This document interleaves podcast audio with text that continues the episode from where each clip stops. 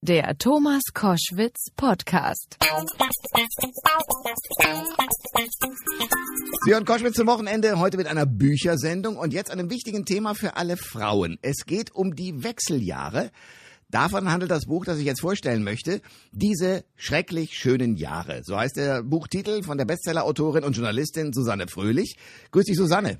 Hallo, schön, schön dich mal wieder zu hören. Ja, das, wir, wir kennen uns natürlich schon lange vom Hessischen Rundfunk schon, deswegen duzen wir uns ungehemmt. Ich freue mich sehr, dass du am Telefon bist. Susanne, ähm, die Wechseljahre, du hast darüber ein Buch geschrieben. Warum? Hast du sie schon oder weswegen? Hast du sie schon? Ähm, es ist ja ein bisschen so, wenn Männer in ein bestimmtes Alter kommen, nennt man das Midlife Crisis und das klingt irgendwie nach Harleys, nach Blondinen, nach der jungen Blondinen. Das klingt irgendwie sogar noch aufregend. Wechseljahre hingegen klingt nach durchgeschwitztem Bettzeug. Also das ist was ganz Unsexies, worüber Menschen auch überhaupt nicht sprechen. Dabei muss man sagen, dass die geburtenstarken Jahrgänge in Deutschland, also die 64er Jahrgänge, so 62, 63, 64, sind jetzt alle in den Wechseljahren, weil die sind alle um die 50 rum.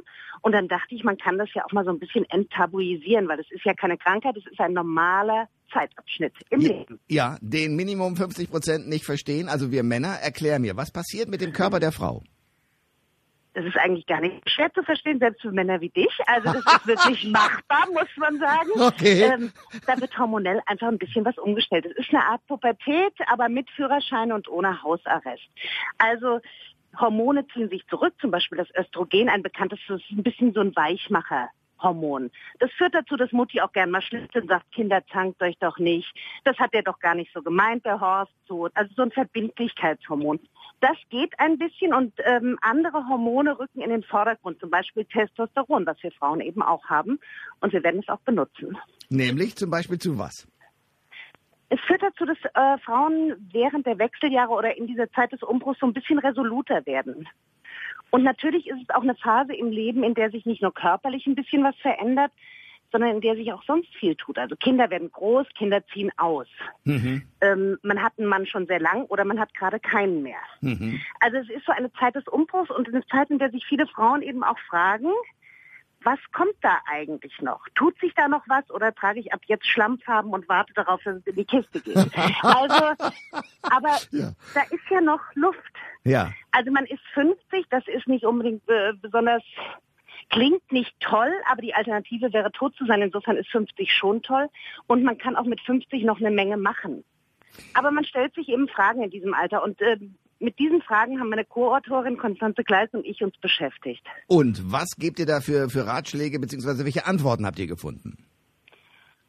Also wir geben den Ratschlag zum Beispiel ähm, beim Thema Kinder. Es gibt Frauen, die stehen jahrelang vor einem leeren Kinderzimmer und weinen sich in die Tasche und sagen, oh, der Leon ist weg und es ist, ich vermisse selbst die Dreckwäsche und so. Wenn Kinder gehen, ist es A, der Lauf der Dinge und B, ist es auch eine Form von neuer Freiheit.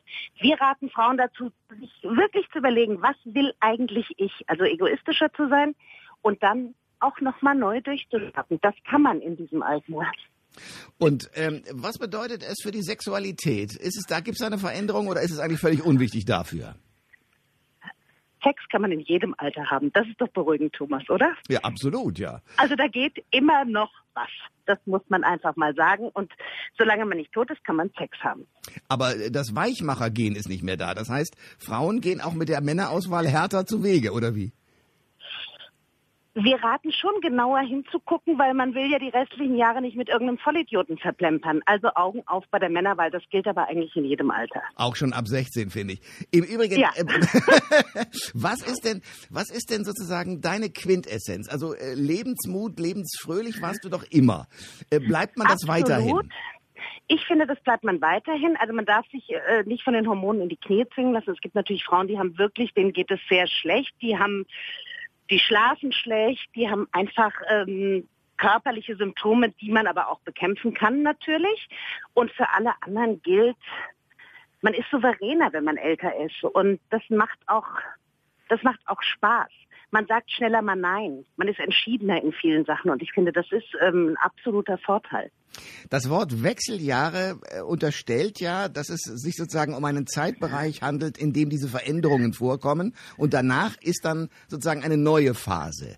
Wie lang dauern die Wechseljahre? Das ist absolut individuelle Angelegenheit. Also man kann jetzt nicht sagen, das geht, äh, sobald sie 50 werden und mit 53 sind sie durch.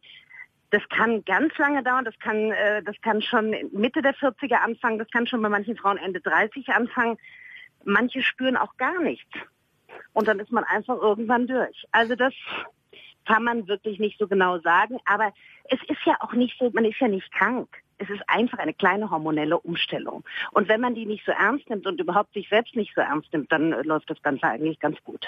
Was rätst du denn oder was ratet ihr beiden? Ihr habt es ja zu zweit geschrieben, den Männern, die als Partner daneben stehen und es zwar sehen und vielleicht intellektuell sogar verarbeiten können, aber natürlich nicht mit wirklich fühlen können. Was sollen die Männer machen?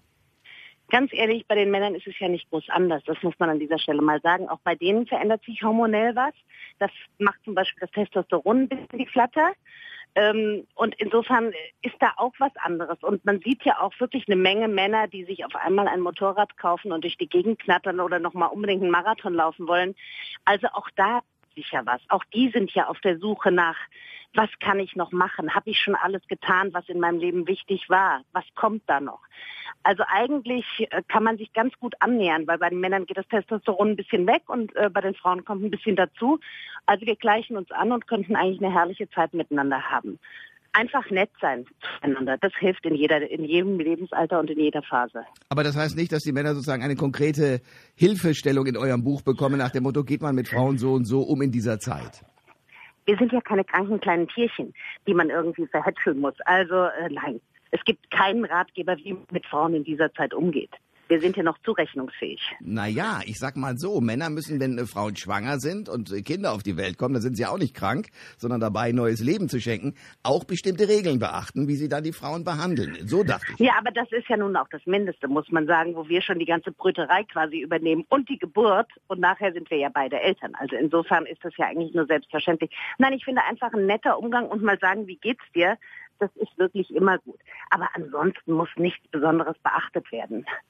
Du hast ja in deinem Leben eine Reihe von Selbstversuchen unternommen. Äh, Immer Beispiel, schon gerne. Ja, im Waxing-Studio oder auf Dating-Plattformen. Welcher Selbstversuch hat dich am nachhaltigsten, äh, sagen wir mal, geprägt? Hm. Also Dating-Plattformen fand ich eher ernüchternd, aber vielleicht muss ich das einfach noch mal ein bisschen intensiver betreiben. Das habe ich nur mal so ein bisschen kurz gemacht und hab, war dann eigentlich relativ schnell bedient.